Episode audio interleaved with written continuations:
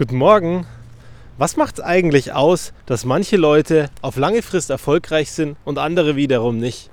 Ich bin mir sicher und ich weiß, dass wir dazu schon mal eine Folge hatten. Nur irgendwie kommt das Thema mal wieder bei mir hoch. Und entsprechend packe ich es heute nochmal aus und schmeiße es dir nochmal an den Kopf. Mal gucken, was du damit machst.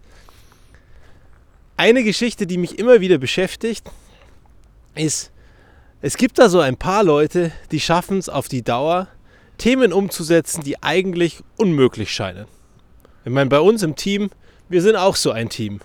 Wir machen die Sachen möglich, die andere für unmöglich halten. Eine private Nutzung von mobilen Endgeräten, dass du dein Handy uneingeschränkt privat nutzen kannst?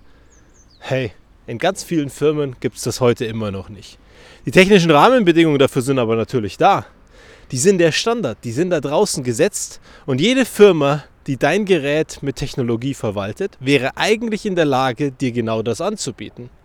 Nur komischerweise wissen ganz viele nicht, dass das geht und vor allem wie das geht, wie man das richtig baut. Und da musste ich auch die letzten Monate gewaltig dazulernen. Ich war mir sicher, hey, ganz ehrlich, wir haben das seit 2019. Wenn wir das seit 2019 haben, gehe ich davon aus, dass das der Standard da draußen in der Welt inzwischen ist. Nur sehen tue ich in der täglichen Praxis immer wieder was anderes, wenn ich mich mit anderen Mitarbeitern aus anderen Firmen unterhalte. Und dann frage ich mich, wie kann es sein, dass dieses Wissen nicht draußen in der Welt ist? Und da würde ich mir wünschen, dass dieses Wissen ein bisschen mehr draußen in der Welt ist. Weil wenn alle das verstehen würden, glaube ich, könnten wir alle unsere mobilen Endgeräte ein bisschen freier nutzen. Und am Ende würde wahrscheinlich eins passieren. Wir alle hätten den Wunsch, dass wir in der Firma ein Gerät bekommen, das wirklich dem entspricht, was wir haben wollen, mit dem wir richtig viel Freude haben und das vielleicht sogar ein High-Class-Gerät ist. Weil der Anspruch entstehen würde, dass du nur noch ein Gerät hast. Sobald du weißt und befähigt bist, dein Gerät auszuschalten, macht es dir nämlich auch gar nichts mehr aus, dein Gerät als einziges Gerät zu haben für privat und dienstlich. Wenn du weißt, wie du dienstlich abschaltest und parallel die privaten Funktionen trotzdem nutzt, naja, wen stört es denn noch, dass es dann auf dem Gerät ist? Aber da sind wir wieder bei diesem Thema Befähigung. Und genauso sehe ich Befähigung als ein großes Thema darin gehend, wie wir in der Lage sind, Themen umzusetzen, die eigentlich unmöglich scheinen. Die private Nutzung ist für mich da das beste Beispiel. Ich habe mit dem Thema 2011 angefangen und es hat bis 2019 gedauert, bis ich die Standards etabliert hatte, dass es am Ende wirklich funktioniert hat. Ich meine, so ein bisschen was Absurdes war auch dabei. Einen der größten Hersteller von Smartphones in der Welt dazu bringen, das so zu implementieren, dass das technisch sauber ist, dass es in Europa einsetzbar ist? Hm, hätten wohl viele für unmöglich gehalten. War es wahrscheinlich auch in der Anfangszeit, als ich 2011 angefangen habe. Die ersten Gespräche, die ersten Mails, die ich geschrieben habe, 2012 die ersten Gespräche vor Ort. Trotzdem habe ich nie aufgegeben. Ich habe immer weitergemacht und irgendwann kam dann da ein Gesetz und mit diesem Gesetz konnte ich nochmal mehr den Druck erhöhen, um zu sagen, hey, das ist eine Funktion, die brauchen wir, um am Ende rechtskonform zu sein. Und schon kamen wir in die Situation, dass wir die Welt ein bisschen besser gemacht haben, das Ganze verändern konnten und am Ende heute auf Geräten arbeiten, die genau diese Trennung ermöglichen. Und das denke ich mir bei so vielen Themen. Wir geben auf, bloß weil die ersten Hürden schwierig sind, weil wir ein Nein bekommen, weil wir vielleicht den Dialog nicht bekommen, der da eigentlich nötig wäre, dass wir am Ende ein herzliches Nein bekommen. Weil ein Nein zu bekommen ist nicht schlimm. Aber ein Nein ohne Gründe ist für mich immer sehr, sehr hart.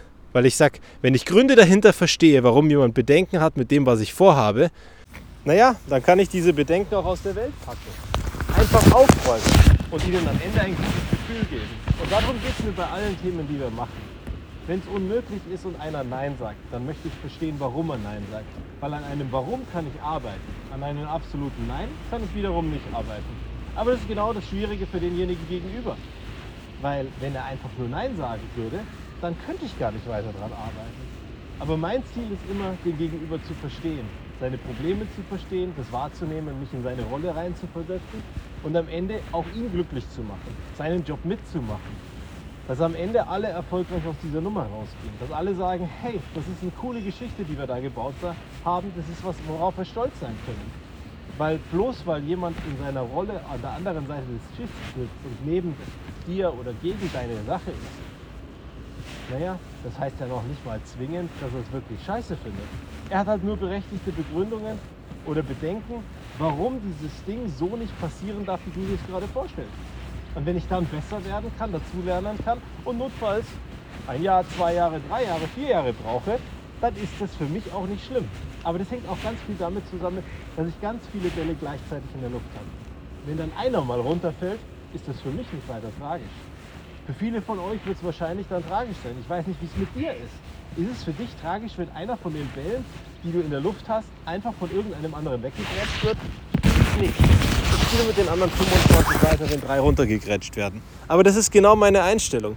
Wenn ich an vielen Themen gleichzeitig bin, kann ich auch bei einem mal kurz einen Dämpfer äh, vertragen, einfach ein bisschen liegen lassen, das Ganze neu aufbereiten und mit den Erkenntnissen aus diesem Dämpfer am Ende das Spiel weiterspielen.